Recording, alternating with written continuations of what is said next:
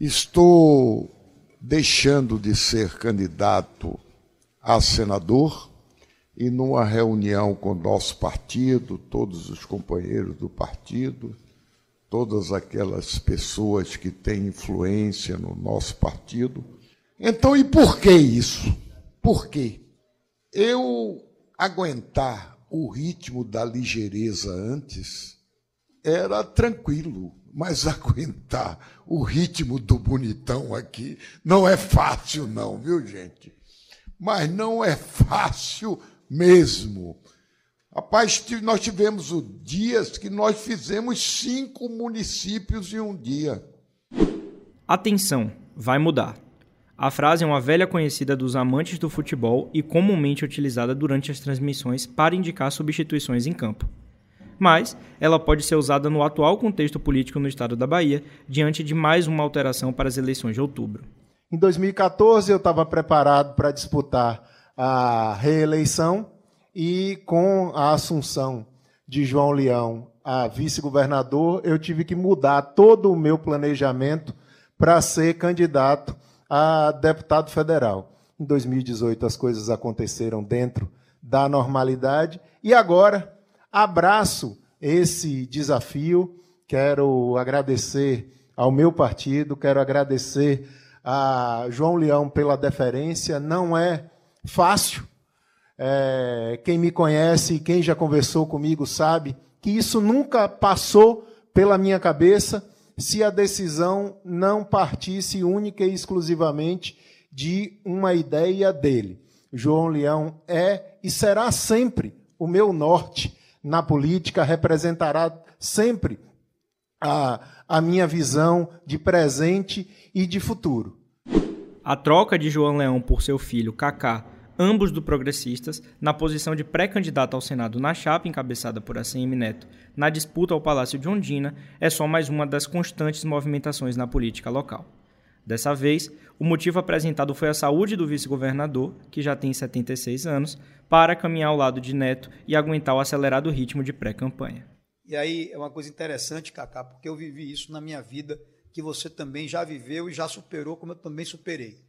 No começo da minha vida pública, eu naturalmente era o neto de ACM. Até eu chegar na Câmara dos Deputados, minha primeira eleição principalmente, eu tive uma votação muito grande, 400 mil votos, deputado mais votado da Bahia, é, de todo o Nordeste do Brasil, mas é claro que a minha primeira eleição, ela foi muito em função do nome que eu carrego, da história que eu trago.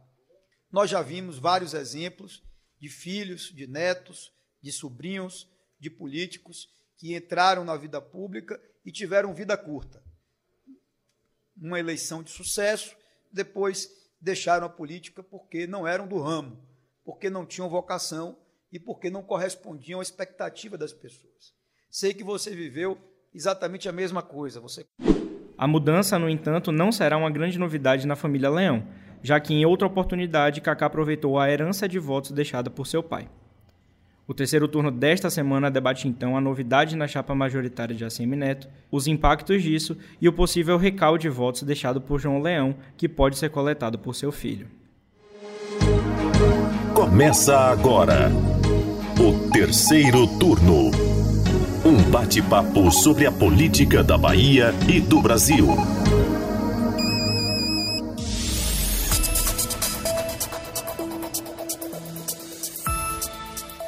Eu sou Gabriel Lopes e comigo para a gravação do podcast de política do Bahia Notícias, os repórteres do site Lula Bonfim. Olá, gente. E Anderson Ramos. E aí, galera, tudo bem com vocês? Bom, pessoal, estou aqui no terceiro turno e eu sei que vocês já estão cansados de ouvir esse pedido nosso aqui de toda semana para seguir o terceiro turno nos tocadores de podcasts, mas é importante para a gente e desse jeito também vocês não perdem nenhum episódio. Nós estamos nos principais tocadores como Spotify, Deezer, Apple Podcast e também no Google Podcast. Meus queridos Lula e Anderson, não tem jeito, né? O assunto da semana na política da Bahia foi a movimentação na chapa de ACM Neto, como a gente já indicou aqui no início desse episódio. O burburinho começou lá na noite da última segunda-feira, quando a notícia que João Leão recuaria de sua candidatura ao Senado chegou na imprensa baiana, né?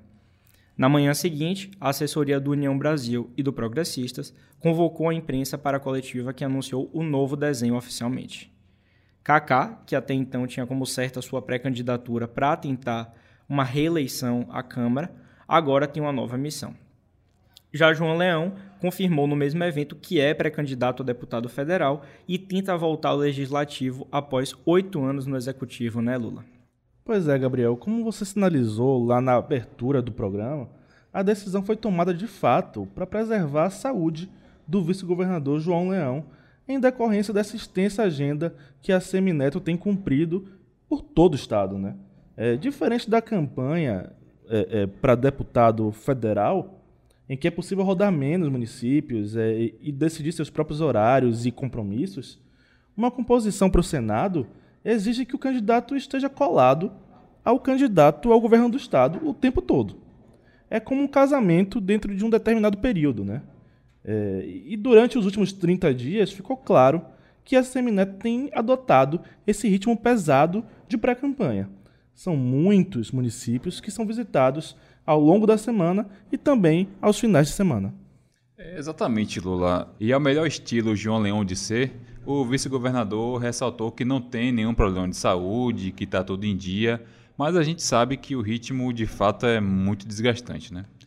Ele chegou a visitar cinco municípios em um único dia com o Neto, nesse período que estiveram juntos pelo interior. Pois é, Anderson, só um adendo rápido aqui sobre isso. Apesar de Leão ter dito lá no evento, né, naquela coletiva, na terça-feira, ele disse que fez um check-up completo em São Paulo, que está zero quilômetro, daquela forma dele brincalhona de ser, né? E apesar disso, o episódio de mal-estar do vice-governador lá em Sinto Sé, no último final de semana, em uma agenda com a Semineto, não seria um caso isolado, já tendo acontecido situação semelhante em outras agendas pelo interior.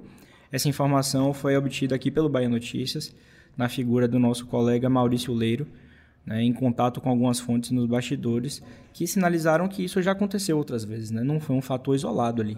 E pois é, Gabriel. E o interessante é que o discurso adotado por eles na coletiva buscou deixar claro que foi uma deliberação do partido mesmo, sem interferência de Neto. Em uma reunião com os principais membros da sigla, com prefeitos, o presidente da UPB, Zé Cocá, deputados federais estaduais, teria sido decidido, então, o nome de Cacá Leão ao Senado. Mas nem tudo são flores, né, nesse processo político que a gente vê. Né? Claro que nenhum nome é capaz de agradar 100% das pessoas. E foi justamente o que aconteceu, viu?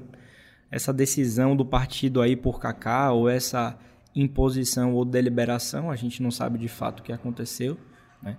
Neto disse que recebeu Leão e Kaká no sábado anterior a, a, essa decisão e eles sinalizaram esse desejo de fazer essa troca, essa mudança. Então a gente não sabe se eles chegaram para a cúpula, né, para a executiva aqui local, anunciando que seria isso ou né, realmente querendo entender a opinião de todo mundo. O fato é que Cajado Cláudio Cajado, importante nome do Progressistas aqui na Bahia, tem ocupado também uma, uma papéis, importantes no Congresso. Foi um dos poucos nomes aí a se opor a essa decisão por Kaká. Segundo o deputado, ele não teria concordado com a forma em que isso se deu. É, assim, o, essa troca para para quem acompanha o, a política baiana parece até uma forma natural, né? Trocar de pai para filho e tal.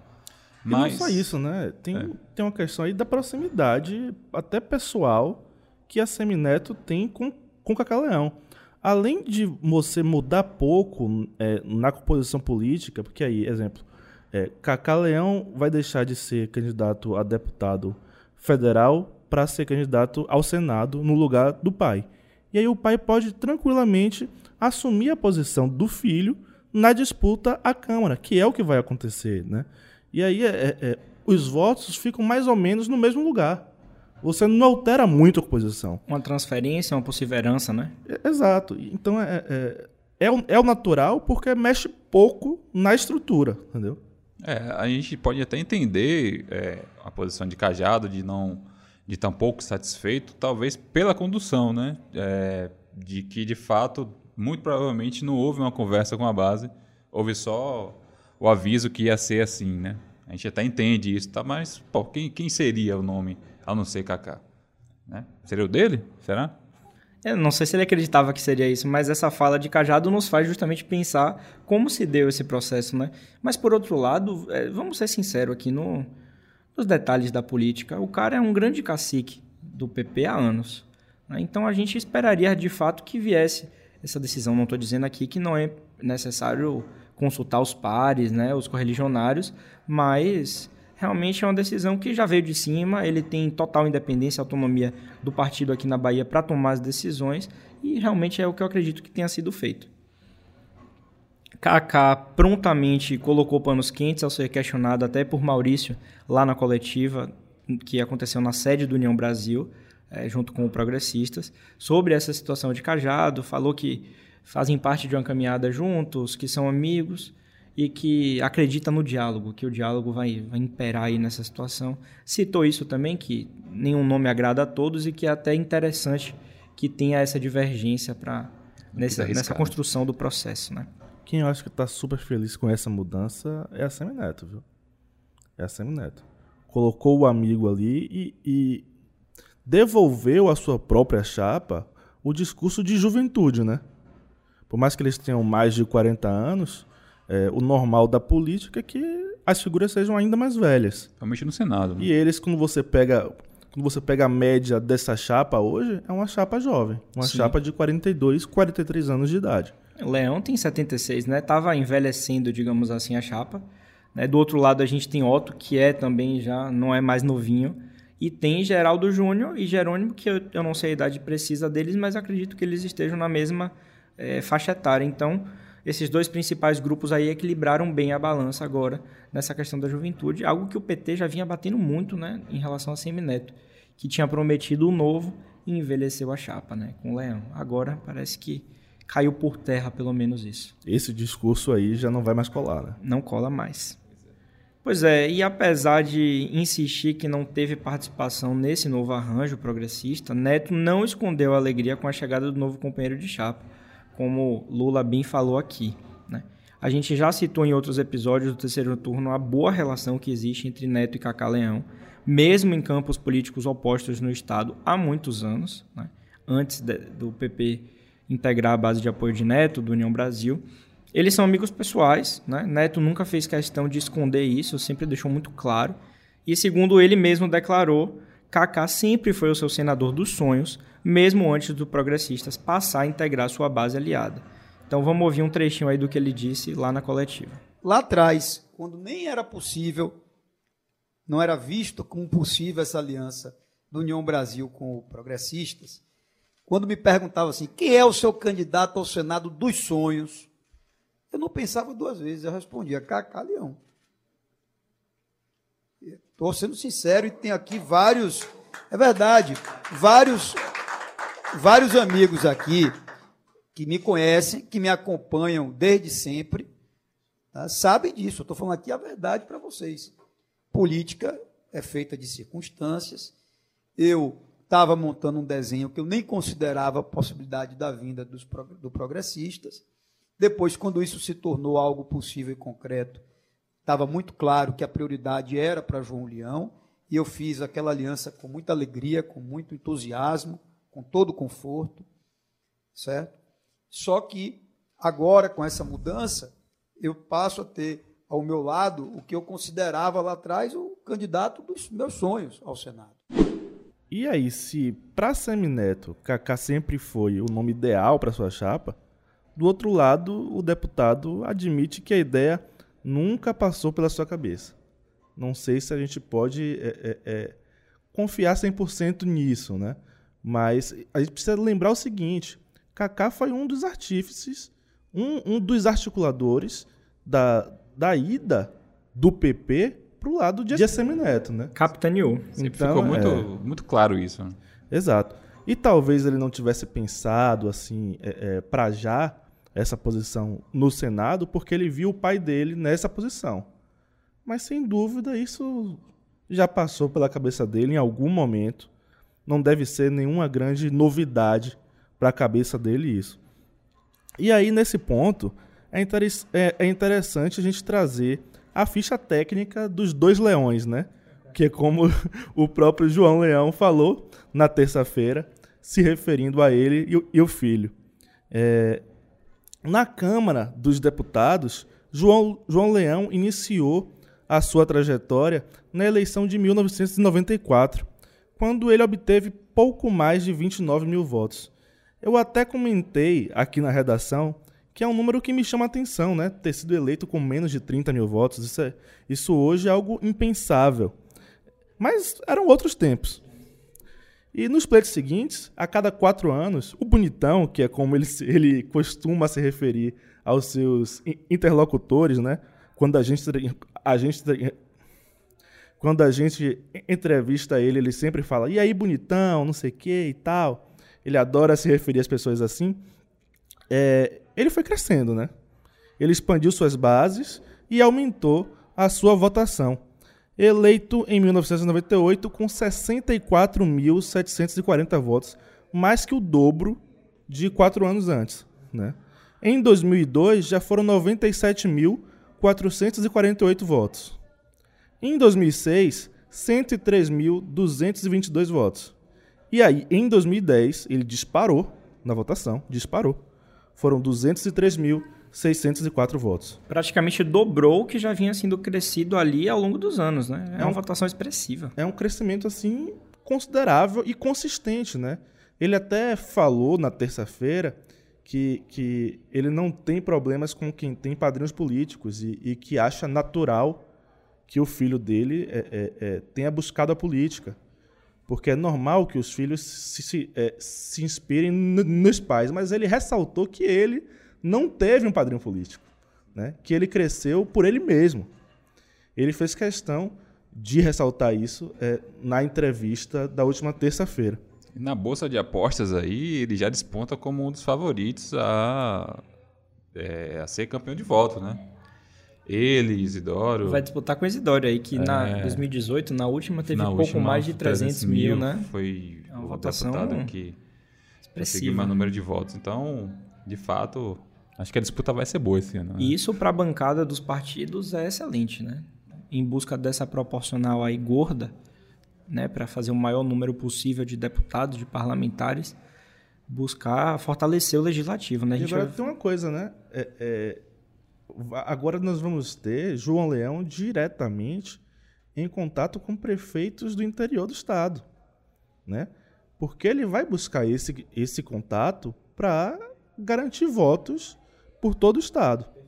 Então ele vai ser um articulador direto, né, do apoio de prefeitos, não só para ele, mas também para a chapa de Assemineto. Talvez isso seja ruim para os planos do governo do estado, que já estava falando em ter 60 a 70 prefeitos do PP apoiando o Jerônimo. Muito bem lembrado. O PP aí que é o partido que tem o segundo maior número de prefeituras aqui no estado, né? E a gente já vem falando que Caetano ali, né, que é o secretário de Relações Institucionais do governo Rui Costa, já contava com abocanhar parte do, dos prefeitos aí para trazer para o apoio de Rui, né?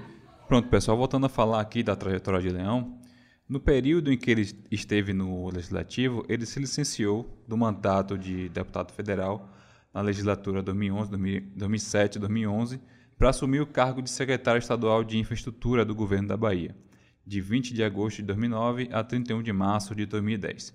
E também na legislatura 2011 2015 para assumir o cargo de chefe da Casa Civil de Salvador na gestão do ex-prefeito João Henrique. Ele reassumiu em, em 15 de março de 2012. Leão vinha de eleições consecutivas para a Câmara Federal quando decidiu compor a chapa do então pré-candidato a governador Rui Costa, no cargo de vice-governador lá em 2014. O grupo saiu vitorioso naquele ano, desbancando o nome de Paulo Souto, do Democratas, hoje União Brasil, com mais de 54% dos votos nas urnas. O terceiro turno volta já já. Continue com a gente. Já pensou em encontrar todas as informações que você precisa com credibilidade e ao alcance de um clique? Acesse www.bahianoticias.com.br. Tudo de mais importante que acontece em Salvador, na Bahia, no Brasil e no mundo, você encontra aqui. Bom, voltando aqui, Anderson, você falava do ano de 2014, quando o grupo de Rui Costa e João Leão saiu vitorioso, né? Eu lembro que naquele mesmo ano, impulsionado pelo pai, abocanhando parte desse recall de votos deixado por Leão, Kaká foi eleito para o seu primeiro mandato na Câmara dos Deputados com 125 mil votos, pouco mais de 125 mil votos. Ele vinha de um mandato na Assembleia Legislativa da Bahia, a ALBA, para o qual foi eleito em 2010 com pouco mais de 79 mil votos. Né? Então houve aí já um crescimento. A gente sabe que a articulação política de federal e estadual é diferente, né? é, é um outro tipo de eleição, claro, mas houve aí um crescimento, né? teve todo esse legado deixado por Leão e ele conseguiu uma votação boa. Já em 2018, né, após consolidar seu primeiro mandato, é, Kaká manteve as bases, mas apresentou uma leve redução nas urnas. Ele foi reeleito com 106 mil votos, né? então caiu aí de 125 para 106. Com uma possível reeleição confortável para a Câmara agora em 2022, depois de ter assumido importantes papéis no Congresso, né, com relatorias grandes como LDO e outras coisas, é, Kaká agora será testado nas urnas como candidato ao Senado no grupo de ACM Neto, né, como a gente já vem falando. E eu acho que a tarefa não vai ser fácil, viu? Porque pela frente ele vai ter um grande adversário para uma única vaga em aberto. Vai ter aí Otto, o senador Otto Alencar, do PSD, que tenta a reeleição na chapa encabeçada por Jerônimo Rodrigues, do PT, e que tem Geraldo Júnior, do MDB, ainda como pré-candidato a vice nessa chapa. É uma grande. um páreo, du páreo duro, hein? E aí, se a gente fala é, é, da força que, que João Leão pode ter aí nesse, nessas negociações por prefeitos no interior do estado, eu acho que Otto Alencar é ainda mais forte. Ele tem mais prefeituras do que o, do que o PP tem e não se fala, pelo menos assim, em grande número, em, em, em um grande número de prefeitos que possam desertar, né? Estão todos muito fechados, muito unidos ao redor de Otto, de Otto Alencar e do governo do Estado. Então, é, indica aí uma maior força de Otto Alencar em comparação a João Leão. Só que aí eu preciso, preciso ressaltar uma coisa, né? A eleição ao Senado ela não é independente, né? Ela está muito vinculada, eu diria que muito dependente, inclusive, da eleição para o governo do Estado. Então, é, é, não adianta o Otto fazer campanha sozinho. Ele precisa fazer de tudo para fortalecer o seu candidato ao governo do Estado. Senão, ele pode acabar fracassando. A gente pode ver uma, uma via de mão dupla aí, né? É, de Otto servindo como puxador de voto para Jerônimo e Neto servindo como puxador de voto para Kaká. É, a gente vai ver isso ao, ao longo do, do, tempo, né? É, Otto é um páreo duro, tanto que é é, independente de quem seja o, o, adversário dele, podia ser Leão, ou podia, ou podia ser João Leão ou Kaká. É, Otto tem, tem, tem a, a, a, preferência do eleitorado, né? Vem despontando ali, né? Na, nas pesquisas agora de intenção de voto. É, é, um, é um cara que está buscando a reeleição, ele está com a máquina na mão. É... Muitas prefeituras, como já foi citado. E como o Lula citou, o, ele tem as prefeituras na mão, né? Vamos dizer assim, tem um, uma, um índice de lealdade maior mais de 25%, PP, né? né? Mais de 25% das prefeituras Sim. da Bahia hoje são do PSD. É, e, assim, é, é, o que se diz no bastidor também, né? Que o PSD, o, os prefeitos e os, os, Quem é filiado ao, PSB, ao PSD é mais leal do que necessariamente é, quem está lá de lado do PP, né? E tem outro ponto, viu? É, é, Otto Alencar, nesse período aí de CPI da Covid, ele ganhou uma visibilidade, inclusive nacionalmente. Ele apareceu bastante, sendo é, é, é, bem crítico ao governo Bolsonaro. Ele apareceu e isso, sem dúvida, pode se traduzir em votos. A gente pode esquecer também que ele foi cotado para ser candidato ao governo. Né? Sim. Se não rejeitou, não quis. Se não é, tivesse rejeitado, seria o candidato no lugar de Jerônimo. A gente... Declinou ali no último momento e preferiu seguir tentando a reeleição, Seria- então é um candidato fortíssimo. Seria uma disputa interessante também, a CM Neto contra Otto Alencar para governo. Era engraçado essa época porque todas as fontes diziam, não, vai ser Otto Alencar, vai ser Otto Alencar. E quando a gente ligava pra ele, ele falava, de jeito nenhum, eu sou Eu sou candidato candid- ao Senado. E ele De nunca jeito falou. Perfeito. Ele sempre batia o pé nessa tecla, né? Que nunca disse que ia, que ia ser candidato ao governo e tal. Vai ser um cenário interessante de ver, porque são duas questões paralelas aí, né? A gente vai ter a CM Neto, que é um cara que por si só é a força da chapa, a gente sabe disso.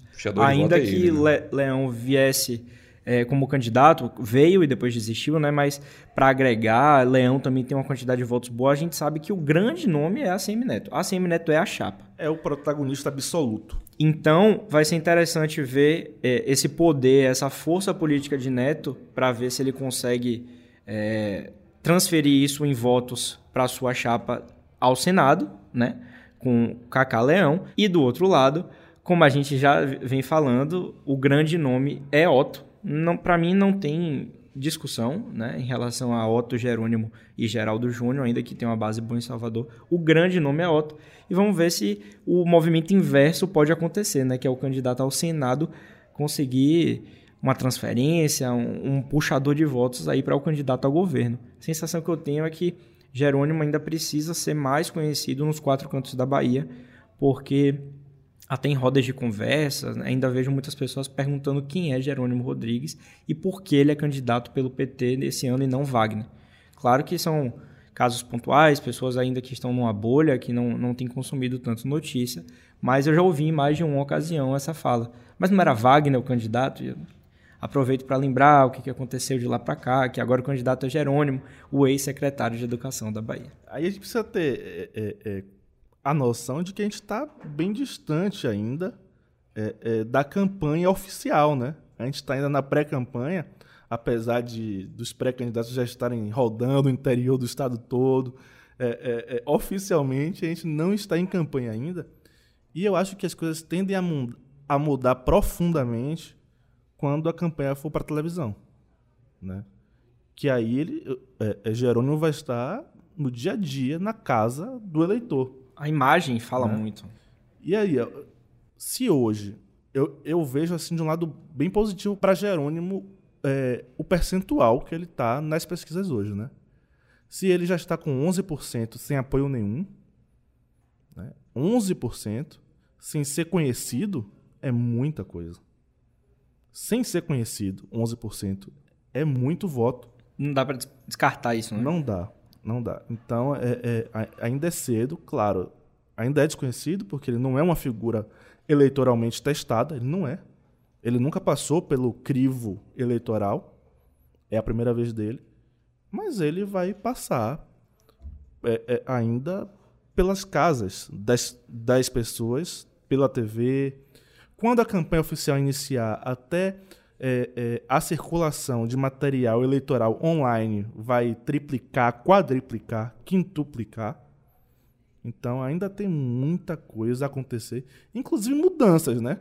A gente está surpreso aí é, é, é, por mais uma reviravolta aí nas chapas, mas é possível que até agosto a gente tenha outras mudanças, outras reviravoltas, porque a gente ainda está, só está na pré-campanha. Quem gosta de filme aí pode colocar mais um plot twist nessa conta, porque daria um belo de um roteiro, viu? De tédio a gente não morre. Não morre. Marasmo é uma coisa que a gente não pode reclamar, meu irmão. E eu também tô curioso para ver, né, esse potencial todo de Leão. Vamos retomar aqui a parte de Leão. Eu tô curioso para ver esse potencial dele depois de muitos anos no executivo, né, na figura de vice. É, ele tem boas bases de voto no estado. A gente já sabe disso que ali na região de Barra, né, Anderson, ele tem a gente acaba não, não sabendo tanto, mas ele é muito conhecido, ele é o candidato da região. No oeste da Bahia, ele é Ele bem chegou forte. à Bahia com o pai dele naquela região, né? Ele, ele, é de, ele é de Recife, Pernambuco, e quando ele veio para a Bahia, ele veio para se instalar naquela região, junto ao pai dele, inclusive quando ele quando teve a inauguração da ponte de Barra, ele, Ele leva o nome do ele pai se dele. emocionou, falou Sim. do pai, disse que era o sonho do pai dele. No ano passado. E que ele estava levando o sonho do pai dele para frente. Então, ele é daquela região, né? Por mais que a gente aqui da, da região metropolitana de Salvador conheça Leão por Lauro de Freitas, né? Já foi prefeito, né? É, exatamente. Originalmente, Leão é daquela região do estado e ele tem muita, muita presença eleitoral ali. É um eleitorado muito fiel. Então, é, uma saída de Leão a deputado deve ter deixado os candidatos, pré-candidatos, seja reeleição ou novos, com sor, é, sorriso na orelha, né? Porque você fortaleceu o PP com a votação de Leão. Assim, na política a gente é muito complicado de cravar as coisas, né? Eu tenho muito medo de cravar aqui que Leão já está eleito. Mas hoje, com todo o indicativo que a gente tem, todos esses fatos que a gente traz, é muito. É... O indicativo é que realmente Leão seja eleito. Então, é, você fortalecer o Progressistas dessa forma, puxando votos para outros candidatos, ampliar o número de cadeiras do partido no Legislativo Federal, que é uma coisa que a cada ano, a cada quatro anos, é, tem sido intensificado, é muito importante para as pretensões da legenda. Mais, mais é, candidatos eleitos significa mais tempo, mais dinheiro de fundo, tudo isso, né? A própria história de Leão indica que ele deve ser eleito para a Câmara com uma boa quantidade de votos, né? Isso que a gente já falou de como ele cresceu consistentemente em votos, né? De 29 mil votos em 94 para mais de 200 mil votos em 2010 é uma coisa muito forte, muito considerável, né? E a gente não pode descartar, né, que dessa última eleição para cá Leão esteve na máquina do governo do estado levando obras para o interior do estado inteiro, com contato frequente e direto com diversos prefeitos, com diversas pessoas de diversas cidades, sabe? Então, Leão talvez venha para essa eleição para a Câmara agora mais forte do que ele chegou lá em 2010, quando ele teve mais de 200 mil votos. Leão tem voto, isso é um fato. Voltando um pouco ao passado aqui, lembrando a, a vocês, aos ouvintes, que é, uma das possibilidades de Leão ser mantido na chapa, né, que até então tinha Wagner, é, tinha Otto ao Senado e o PP na vice, era de Leão ser é, candidato a, a a Assembleia Legislativa já com a, uma grande possibilidade dele ser presidente da ALBA. Né? É, foi colocado para ele essa possibilidade, ele até então, pelo que a gente sabe, negou, e de fato o interesse dele, pelo visto, era, era ocupar a cadeira de governador por nove meses. Né? Esse, esse foi o principal motivo dele ter rompido com o PT. Então é interessante a gente ver isso agora, né? que ele faz esse recuo. É, não para ser deputado estadual, mas para ser federal, mas assim, de qualquer forma ele vai, né, ele dá esse recuo na vida política dele, né?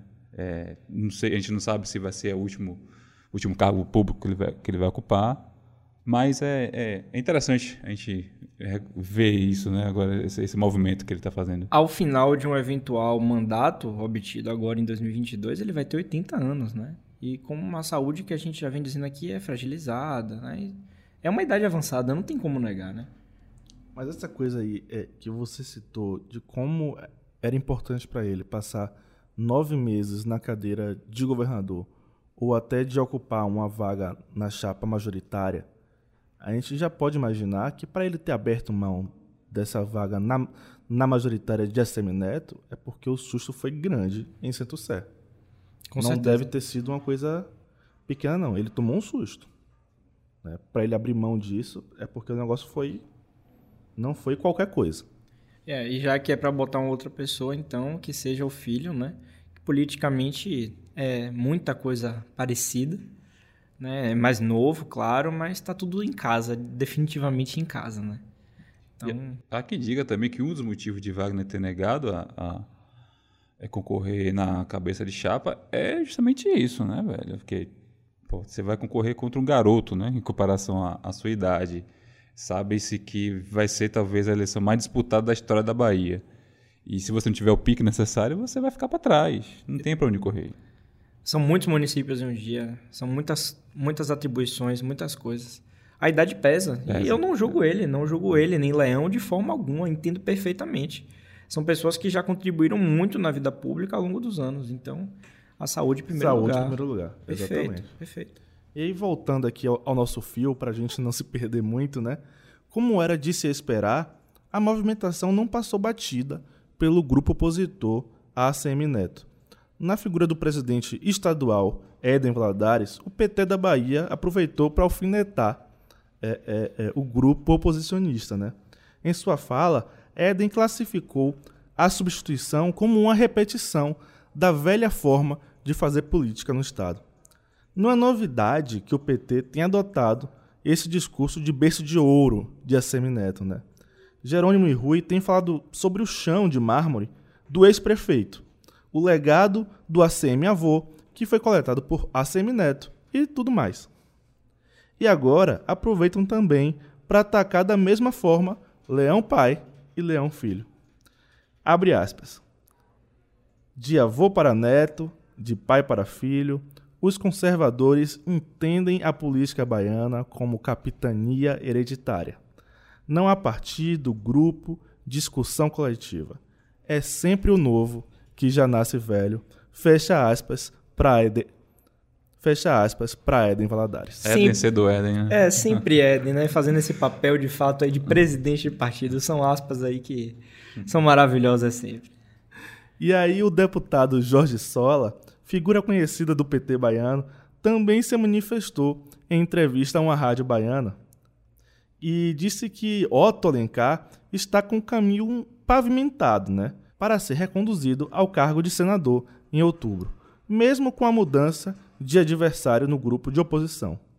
Mas ele desejou que Leão consiga manter a saúde e chamou o ex-colega de grupo político de pessoa forte e determinada. Né? É, fez afagos a Otto, mas também usou da sensibilidade com a situação de Leão, né?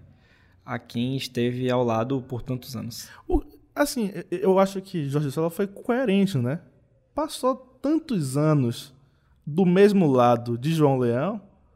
É engraçado até é, ver Éden batendo dessa forma no atual vice-governador dele, né?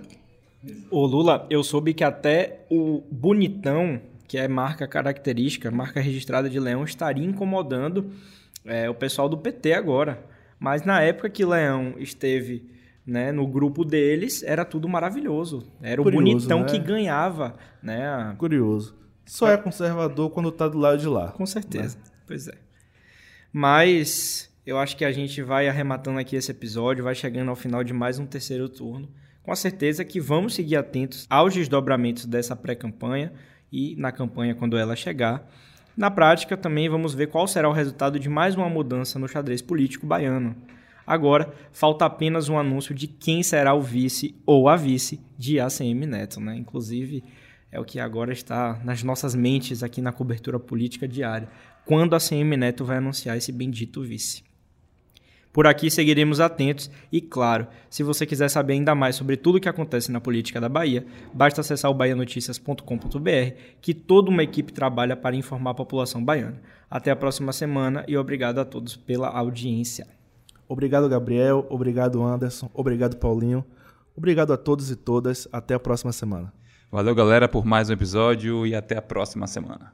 E você, ouvinte, o que achou dessa mudança? Aqui no terceiro turno nós valorizamos muito a sua opinião, então fique à vontade para enviar seu comentário para essa bancada, sempre usando a hashtag terceiro turno BN nas redes sociais. O programa é gravado da redação do Bahia Notícias e conta com a apresentação dos repórteres Gabriel Lopes, Lula Bonfim e Anderson Ramos. No início deste episódio, você ouviu as vozes do vice-governador da Bahia, João Leão, do deputado federal Cacá Leão e do ex-prefeito de Salvador, ACM Neto. Os áudios utilizados são de reprodução do YouTube e do Bahia Notícias. A edição de som é de Paulo Vitor Nadal e o roteiro de Gabriel Lopes.